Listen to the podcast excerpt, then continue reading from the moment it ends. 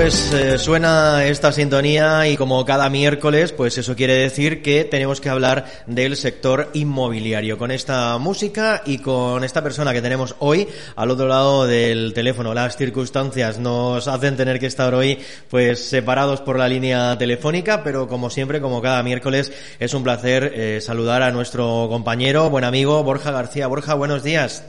Hola, buenos días a todos. ¿Qué tal? ¿Cómo estamos?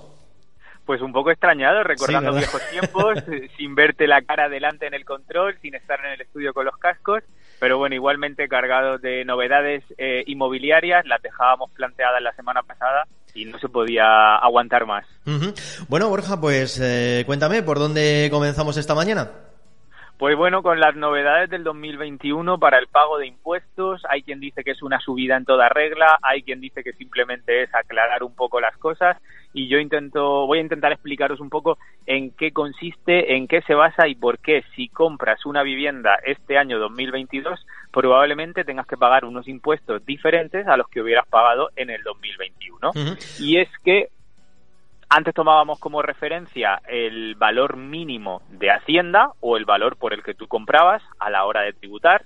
Como ya hemos hablado en muchos programas, la segunda mano tiene un impuesto que se llama impuesto de transmisión patrimonial, es un 8% con carácter general, un 3% en la región de Murcia el impuesto reducido y no es ese IVA al que tan acostumbrados estamos que en cuanto a vivienda se reserva para la obra nueva. Bueno, pues bien, este impuesto desde el 1 de enero ya no se rige por las valoraciones de Hacienda, sino que se rige por una novedad que es el valor de referencia de catastro. Y es aquí donde asaltan las dudas, donde nos surgen mil preguntas y donde todo el mundo piensa en ese recibo que tenemos de contribución, recibo de IBI, en el que te viene un valor catastral. ¿Se tratará de eso? ¿No se tratará? Ya te digo yo que no. Tenemos novedades. Ajá. Bueno, pues vamos a intentar explicar un poco cuáles son esas novedades, porque, eh, claro, quien esté, eh, sobre todo pensando en, comprar una vivienda, pues tiene que estar muy atento a, todos estos cambios eh, para, bueno, que luego no se nos quede nada en el tintero o que a última hora tengamos algún problema y que nos venga una sorpresa y una sorpresa desagradable. Exacto, porque en el caso de que venga la sorpresa siempre va a ser al alza, siempre va a ser para pagar más y entonces tenemos que tenerlo muy en cuenta. Ahora te contaré un par de ejemplos de casos reales que ya nos han sucedido en estos escasos 20 días que llevamos de año y es que nos plantamos en la notaría el 4 de enero cuando esto acababa de empezar pero nos pillaba un poco con la resaca del turrón de la Nochevieja y ni siquiera en la notaría tenían claro cómo iba a funcionar. Bueno, es que solo, en solo cuatro días tampoco había mucho margen, ¿no?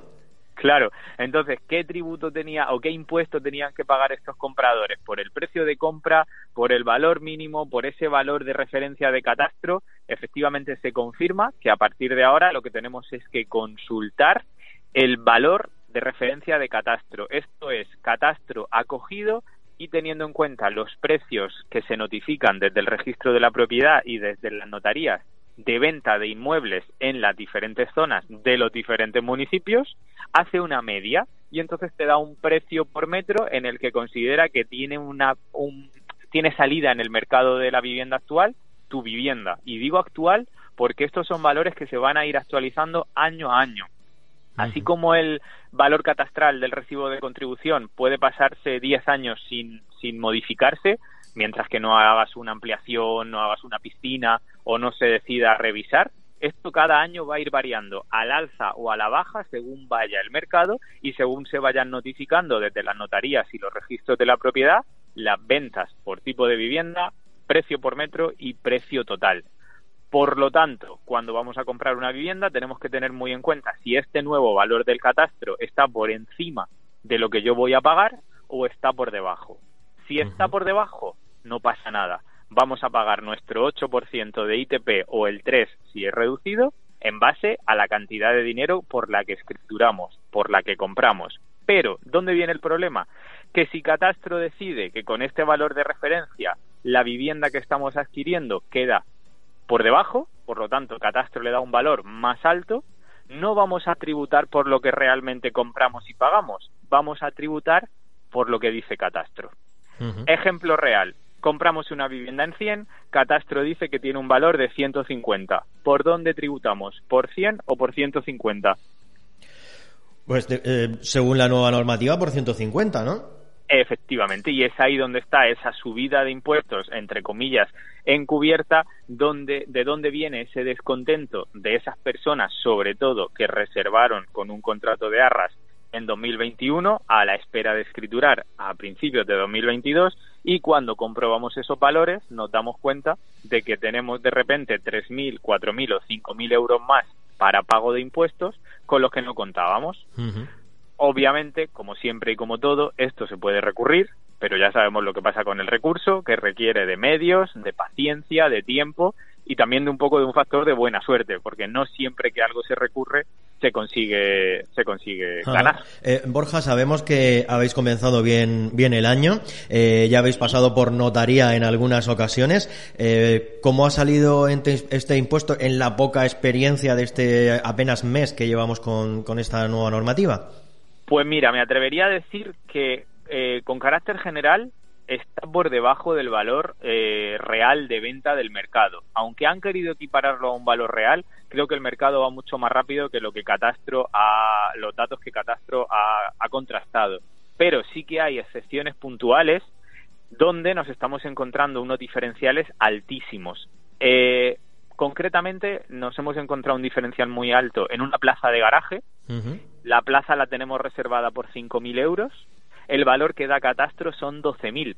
Por lo tanto, tenemos un diferencial de 7.000 euros para pagar impuestos que realmente no se corresponde con la operación, porque la operación es muy básica, es muy sencilla, son 5.000 y punto. Pero en el pago de impuestos nos tenemos que ir a 12. Y esto puede resultar anecdótico porque la cantidad es irrisoria. Pero nos contaba un cliente eh, que escrituró, reservó su vivienda en 130, escrituró el día 7 de enero por, eh, por 130 con una tasación de 150, por lo tanto no había problema para la financiación, pero cuando se ponen a mirar la valoración esta nueva de referencia del catastro, se la valoran en 208. Imagínate la diferencia desde 130 hasta 208 que se ha visto obligado a pagar impuestos y es que además cuando vas con, tasa, eh, con hipoteca y con tasación no hay tu tía, es el propio banco el que directamente te va a hacer la provisión y no te van a dar a elegir, oye, ¿quieres hacerlo bien o quieres hacerlo mal? Directamente te va a tocar tributar por lo que marca ese valor de referencia del catastro. Y en este caso es casi, no me atrevería a decir el doble, pero se queda muy bueno, cercano. Bueno, pero son 80.000 euros que en una compra de, una vivienda... 30 a 208, sí, prácticamente a 80.000 euros. Imagínate, el 8% de 80.000 euros, estamos hablando de más de 6.000 euros de diferencia de lo que tenía en sus cálculos, de lo que tenía previsto y de lo que realmente está comprando. Por supuesto, esto ya está en manos de un abogado especializado en fiscal, pero ya te toca, pues eso, pagar y luego recurrir y no sabemos cómo, cómo terminará. Ahí sí que la diferencia es muy grande y si entras en Catastro también, esto lo puede hacer cualquier persona que nos esté escuchando, pone en Google Catastro región de Murcia y va a obtener un mapa, un plano con las diferentes zonas por eh, barrios por distritos y cada zona con su precio. Y lo que yo he observado que esas viviendas que se quedan en el límite entre una zona y otra, entre un barrio y otro, pueden tener unos diferenciales muy altos con la realidad, porque puede ser que tú vivas a una calle, eh, pongamos el ejemplo aquí en San Pedro, a una calle de la Ribera. Eh, entre lo Pagán y la Ribera sabes que hay una acera de diferencia. Sí, sí, sí, Entonces puede ser que en una acera esté el precio por metro a 850 y en la acera de enfrente a 1100 ¿Qué pasa si tu casa está estupenda en la zona de 850 o una casa ruinosa en la acera de 1100? Que los valores no atienden a esa realidad de la vivienda y los diferenciales pues pueden ser o al alza o a la baja, pero haya que haya, puede ser que haya mucha discrepancia. Entonces, es importante tener este dato a la hora de reservar una vivienda. Ya no vale solo con mirar la nota simple para ver las cargas, ya no vale solo con saber los metros y los linderos, necesitamos también como compradores preguntar por el valor de referencia de catastro 2022 y saber si vamos a tributar por encima o por debajo. Eh, te iba a preguntar, Borja, que eh, en qué piensas tú como profesional que están estas diferencias, pero bueno, más o menos ya nos lo has explicado, ¿no? Que, que hay un, un, mapa, digamos, que va por barrios, por ciudades, etcétera, y, y, no hay más que lo que ahí nos digan, ¿no? No hay, no hay juego. Eh, la mejor casa en un barrio pobre va a tener una valoración muy baja, y la peor casa en un barrio rico va a tener una valoración muy alta y es ahí donde vamos a ver las discrepancias. siempre que compres algo estándar en la media, si estás en un barrio en el que todos son casas adosadas y no hay ninguna reforma especial, no vas a tener problema, pero si encuentras la casa más chula eh, en la calle más cutrecilla, pues ahí sí que vas a notar que el valor está muy bajo. Por el contrario, si te vas a una zona top y tu casa está, pues eso, que ha estado de banco, que ha tenido ocupas, que necesita reforma integral, el valor va a ser altísimo porque Catastro no entra a, a diferenciar si la casa necesita reforma, si no, si está en buen estado o si no. Y es ahí donde viene el problema. Pues son casos puntuales, pero por lo que veo, Borja, eh, en condiciones normales, pues más o menos queda todo más o menos igual, pero siempre con esas excepciones de, de algunas eh, casas concretas, ¿no? A ver, se supone que esto mm, surge un poco con la idea de luchar contra el fraude fiscal. ¿Qué estaba pasando hasta ahora? Que cuando tú comprabas una vivienda con esa valoración de Hacienda o ese valor mínimo que nos daba la comunidad autónoma, que nosotros como inmobiliaria teníamos un programita que nos permitía saber cuál era ese valor mínimo, podías elegir por cuánto tributabas, o bien por lo que comprabas, o bien por el valor mínimo, o bien por debajo, y luego eso con el tiempo se revisaba eh, echa la ley, echa la trampa, pues eh, he oído casos de gente que ha dicho, mira, yo voy a tributar por el valor mínimo, compre por lo que compre. Entonces ahí como que te estabas ahorrando una parte de impuestos, que esto lo que pretende es que eso no suceda. Al final el beneficio es para todos y si todos nos concienciamos y todos hacemos las cosas bien, pues no tendremos problema y e imagino que año a año estos datos se irán eh, perfilando y se irán perfeccionando. A medida que todo lo que se vuelque a catastro sean datos reales por zona, pues irá la media irá mejorando y se irá adecuando a la realidad. Pero de momento este año pues estamos en esa novedad. También se nos está dando el caso, por ejemplo, hoy tenemos a Juana María en notaría vendiendo una vivienda con tres garajes de los que no tenemos valoración de catastro. No han llegado a todas las zonas y a todas las fincas. Esos garajes de momento se han escapado entonces, bueno, ahí no tenemos ese valor todavía de referencia y imagino que con el paso del tiempo o que cuando surja un vecino que vaya a vender en la misma finca ya tendrá esos valores de referencia puesto que hay una operación previa que es la nuestra. Pero como digo, son datos que se vuelcan de año en año, así que habrá que esperar al año que viene, a enero de 2023, para ver qué sucede, si suben, bajan o por el contrario se mantienen. Eh, tu, tu, valoración, Borja, de, de esta nueva forma, iba a decir de este nuevo impuesto, pero no, no es un nuevo impuesto, es un impuesto que se calcula de, otra forma. el impuesto. Exacto. Sí. ¿Cuál es tu opinión? Pues a ver, mi valoración es positiva siempre que esos valores de referencia tengan eh, consistencia y tengan eh, sean razonables.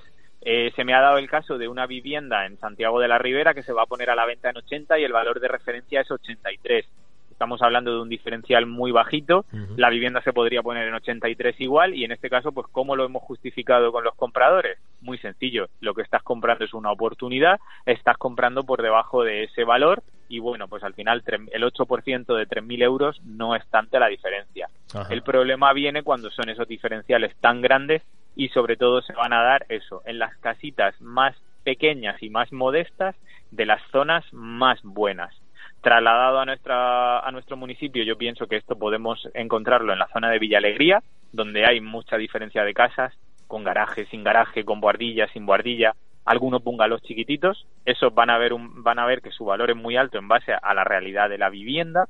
Y por ejemplo en la zona de los Santolinos, donde todos son casas en planta baja, casas grandes, casas buenas con unos precios realmente altos. Y cuando encuentres un chollo o vayas a comprar algo más modesto o para reformar, vas a ver que el valor del barrio hace que tu impuesto se vea incrementado, pues por eso, por, por haber comprado en un barrio top.